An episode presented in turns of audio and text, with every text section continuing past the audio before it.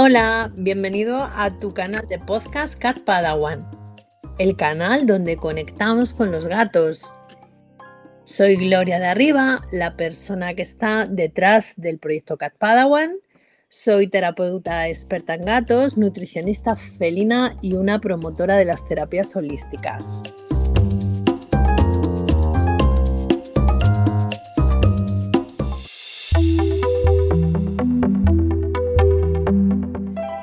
Episodio número 17.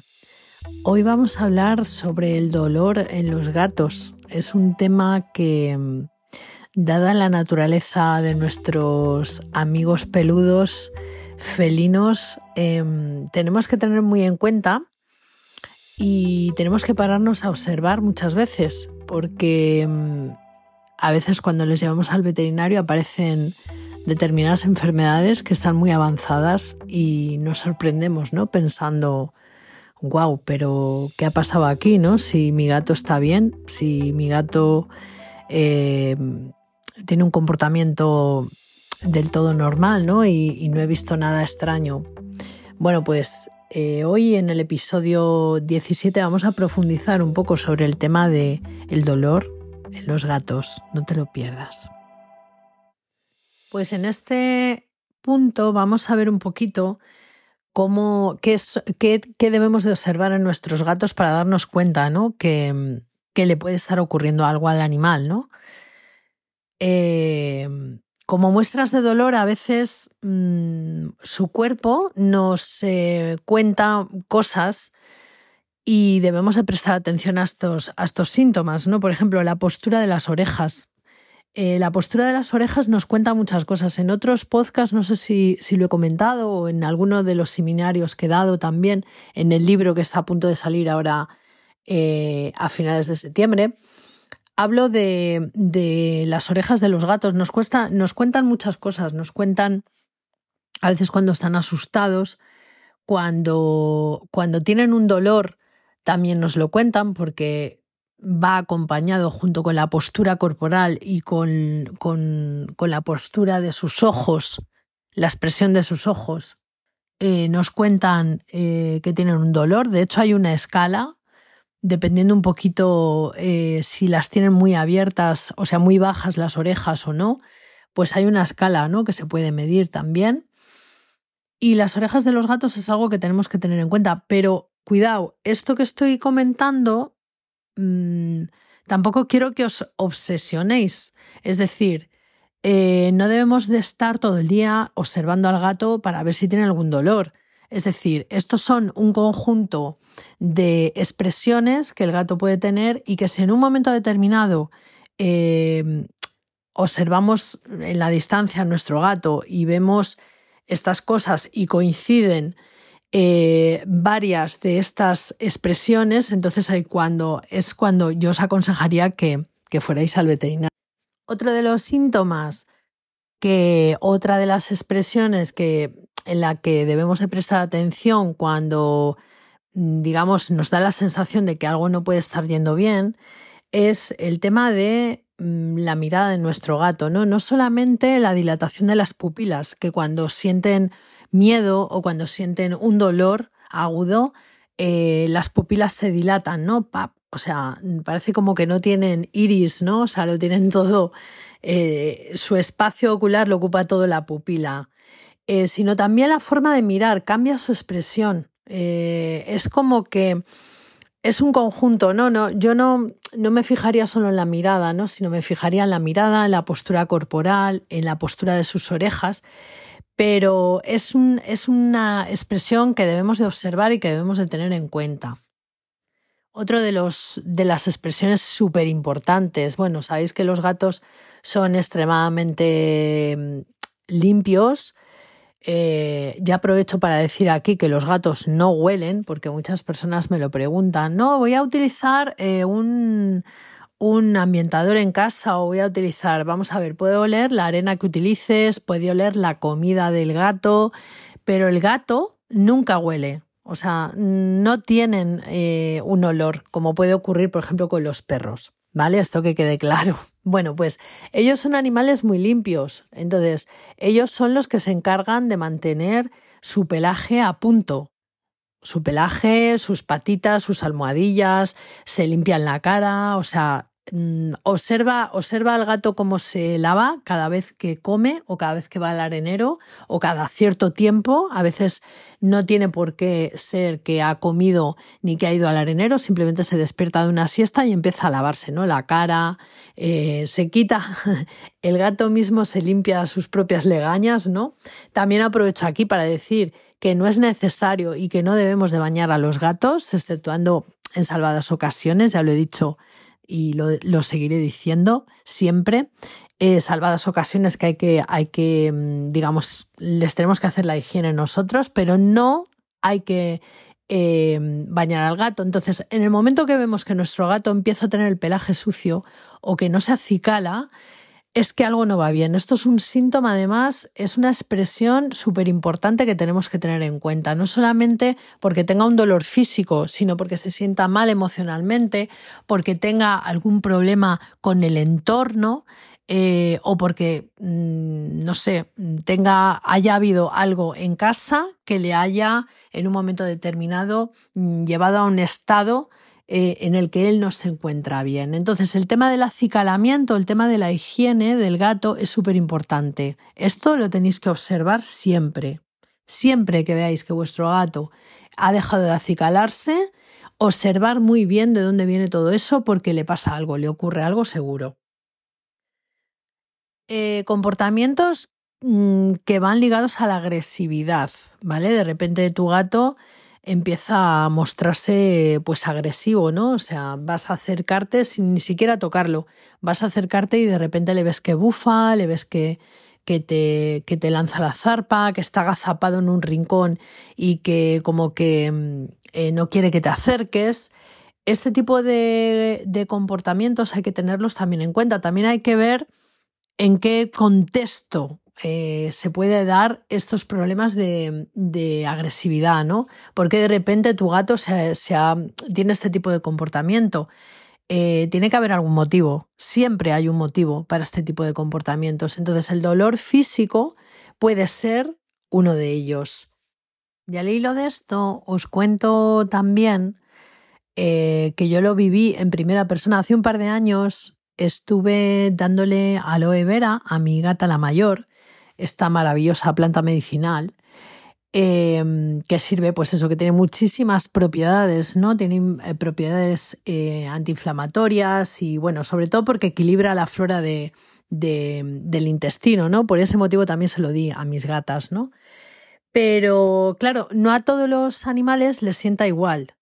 Y mm, yo de repente mm, aunque es verdad que me sujeté a la dosificación recomendada y fui con, bueno, pues eso, ¿no? Con, cuidado, vi que mi, gata la mayor, Matilda, empezó eh, a tener, a partir de empezar a tomar el aloe vera, llevaba como cuatro o cinco días tomándolo, pues eh, vi que el animal estaba como, como que estaba huidiza, ¿no? O sea, no quería que mm, que nos acercáramos, estaba, empezó a tener como un comportamiento un poco como como de evitación, ¿no? Tanto con la gata pequeña como con nosotros.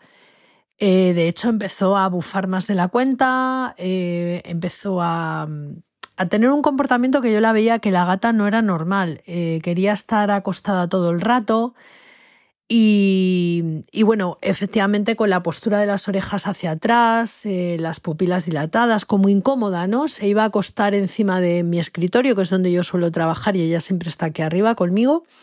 Y mm, empezaba como que no encontraba la postura, ¿no? O sea, se acostaba pero se levantaba, se volvía a acostar y... Mm, al cabo de un par de días o tres pensé, mm, creo que, que la pasa algo a Matilda, no sé exactamente lo que es, pero, pero bueno, tengo que consultar al veterinario, ¿no? Entonces consulté a mi veterinaria, eh, que la conoce muy bien y que además viene a mi casa a, a ver a las dos, y, y comentando, o sea, me preguntó Gloria, ¿ha habido algún cambio? Y digo, pues mira, están tomando aloe vera desde hace aproximadamente cuatro o cinco días y me dice, ya está, es el aloe vera, Gloria, es que eh, puede ser que si tiene eh, el intestino un poquito sensible, pues puede ser que aunque te hayas ajustado a, la dosificación correcta, el aloe vera puede dar gases. Dice, ¿tú le has escuchado, sabes, que como que, sabes, como que se tira algún pedete o alguna cosa? Digo, joder, pues ahora que lo, que lo dices, sí que es cierto que mm, en una de esas ocasiones que parecía como que no encontraba postura, sí que la escuché y, me pareció extraño porque además mis gatas desde que no comen eh, pienso, todo eso se eliminó, ¿no? O sea, de hecho, una vez dejan de comer el, pienso, pues es una de las primeras cosas que se eliminan, tanto un perro como un gato, es las flatulencias, ¿no? Y el mal olor de la boca y, en fin, esas cosas. Em, entonces, efectivamente, o sea, mm, mi gata empezó a, a, expresar, digamos, que tenía ese malestar en, en, el intestino, que tenía flatulencias, que tenía como dolor. De hecho, la veterinaria me dijo, puede ser que la esté dando algo de retortijones también. Eh, claro, evidentemente lo suspendí de inmediato y fue suspender el aloe vera y a los dos días Matilda volvió a ser lo que era, ¿no? Pero sí que es verdad que, mm, bueno, aquí fue muy evidente porque yo creo que el malestar era muy grande, pero sí que la agresividad eh, pasó a ser una expresión determinante pues para ver que la, ocurría algo. Luego, por el otro lado, está el tema de la pasividad, ¿no? El tema de dejar de jugar, de de repente empezar a, a tener más, más tiempo en que ves al gato que está más aletargado. Quizá esto es más evidente ¿no? De que puede estar ocurriendo algo, de que puede estar eh, pasando por algún proceso físico o emocional que le está causando malestar. Pero debemos de tener en cuenta que la pasividad, el dejar de jugar, el dejar de, tener sus actividades normales, ¿no? Eh, si antes, por ejemplo, se subía a una estantería o le gustaba subirse arriba del rascador eh, y ahora no lo hace, pues ese tipo de cosas hay que tenerlas en cuenta. Me acuerdo en una ocasión em, estuve tratando a una, a una tutora que tenía varios gatos en casa y una de ellas era una gatita, bueno, pues que ya tenía una edad avanzada, ¿no? Tenía 13 años y empezó, la, la, estaban tratando ya de un tema de cardiopatía, o sea, ya, ya estaba con una cardiopatía pero sí que es verdad que empezó, le encantaba subirse eh, a Reina, le, encantaba subirse a, la cama a dormir con su tutora, pero de repente un día empezó a dejar de hacerlo. Em, y recuerdo que lo, comentamos, ¿no? Mm, pues ha dejado de, de, subirse a la cama, parece como que no quiere subirse a la cama a dormir conmigo. Y bueno, efectivamente había empezado con un proceso eh, de artrosis, ¿no? O sea, también un poco yendo con la edad, ¿no? Eh, la gatita, bueno, pues, pues estaba empezando ya a tener problemas con las articulaciones. Y una de las cosas que muchas personas eh, no saben, y yo misma tampoco lo sabía, y es que el ronroneo constante en situaciones no solo de estrés, sino también de dolor físico, eh, en situaciones en las que pasan mucho miedo. Em, los gatos lo utilizan como un tranquilizante natural para ellos. Entonces, un ronroneo constante cuando les ves justamente, pues eso, una modificación de postura, están eh, como con las patitas hacia adentro, las orejas planas, con los ojos medio cerrados, están ronroneando constantemente. Eh, y les ves a lo mejor con el pelito un poco encrespado, puede ser una situación en la que ellos estén eh, tratando de calmar ese dolor. Otra de las cosas importantes que nos puede indicar que están pasando por un proceso eh, de enfermedad, tanto física como emocional. El gato de repente tiende a esconderse, tiende a esconderse y a no salir, a estar mucho tiempo escondido, este tipo de comportamiento, eh, aparte de, de, ser una forma, una expresión de, de miedo, eh, puede ser también una expresión de estar, digamos, consigo mismo, o sea, de autocontrol y de que nadie vea esa debilidad ¿no? de la que hablábamos al principio.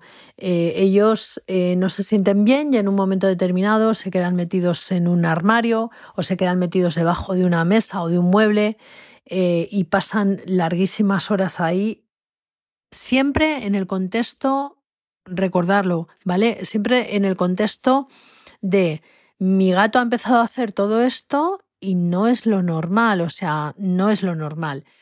No podemos em, achacar a un proceso de enfermedad o de dolor eh, el hecho de que mm, el gato de repente eh, se esconda un día, mm, esté un par de horas debajo de un mueble o metido o escondido en un armario, porque puede ser simplemente que haya habido obras en el piso de al lado o que haya habido eh, esa noche fuegos artificiales y lo esté somatizando de esa manera. O sea, hay que tener en cuenta muy bien, ¿no? Eh, la consecución de, expresiones, ¿no? Porque las expresiones de dolor nunca van solas, o sea, no tienen una expresión solamente. No es que el gato de repente se ha escondido, no, o es que el gato de repente eh, hoy no quiere jugar. Siempre mm, tiene que haber una consecución de esas, de esas expresiones. No puede haber una expresión solamente al dolor, sino que tiene que haber una serie de expresiones que nos hagan pensar que algo no va bien. El exceso de vocalización, hemos hablado al principio, bueno, el exceso de vocalización generalmente no se suele em, asimilar con que el gato tenga un dolor, pero sí que eh, cuando el gato normalmente no suele maullar o no suele tener expresiones vocales y de repente empieza y es algo como muy exagerado, es que algo no va bien, está claro, es que algo no va bien. También es cierto que el exceso de vocalizaciones muchas veces esto no sé si lo sabéis, yo lo apunto aquí para que lo tengáis en cuenta. Hay muchas veces que el exceso de vocalizaciones se confunde con otras cosas y puede ser que es que tenga algún problema de audición el gato o que si tenéis un gato mayor en un momento determinado empiece con, con el tema de, de la demencia senil, que también les ocurre como a las personas. ¿Y eh, cómo se manifiesta? Pues con inseguridad. Cuando no nos ven o cuando no estamos en casa o cuando eh, no estamos con ellos, empiezan a maullar porque se sienten inseguros, necesitan estar con nosotros.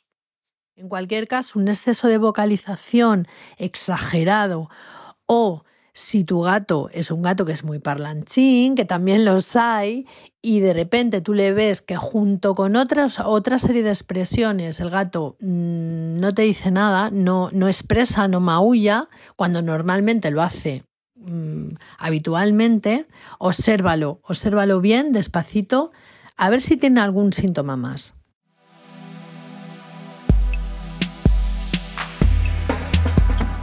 Pues hasta aquí el episodio de Gatos y Dolor, episodio 17 de hoy.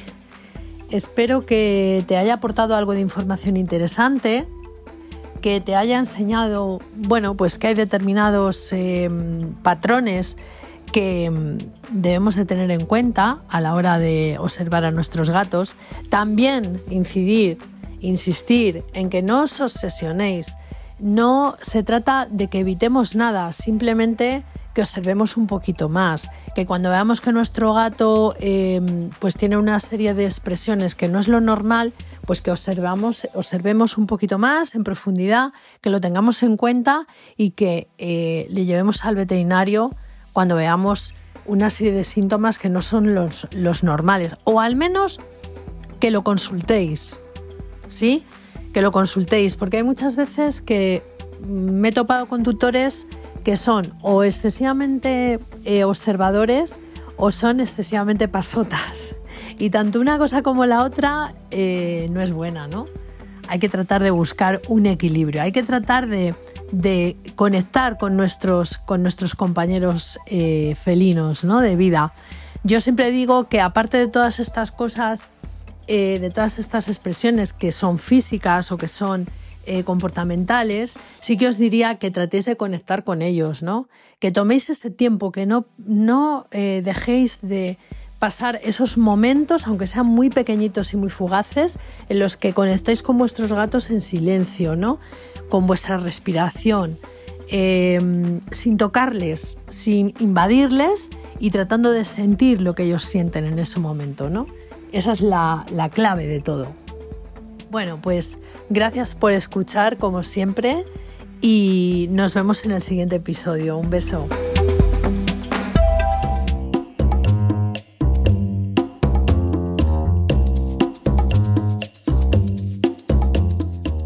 Pues hasta aquí el capítulo de hoy. Espero que te haya gustado mucho, que te haya aportado información, que te haya entretenido. Y te doy las gracias por escuchar, por escucharme cada semana. Si necesitas eh, ampliar información, ya sabes que puedes visitar mi página web www.catpadawan.com o en la misma página puedes pedir también tu consulta gratuita si necesitas ayuda con tus gatos. Nos vemos pronto. Un abrazo.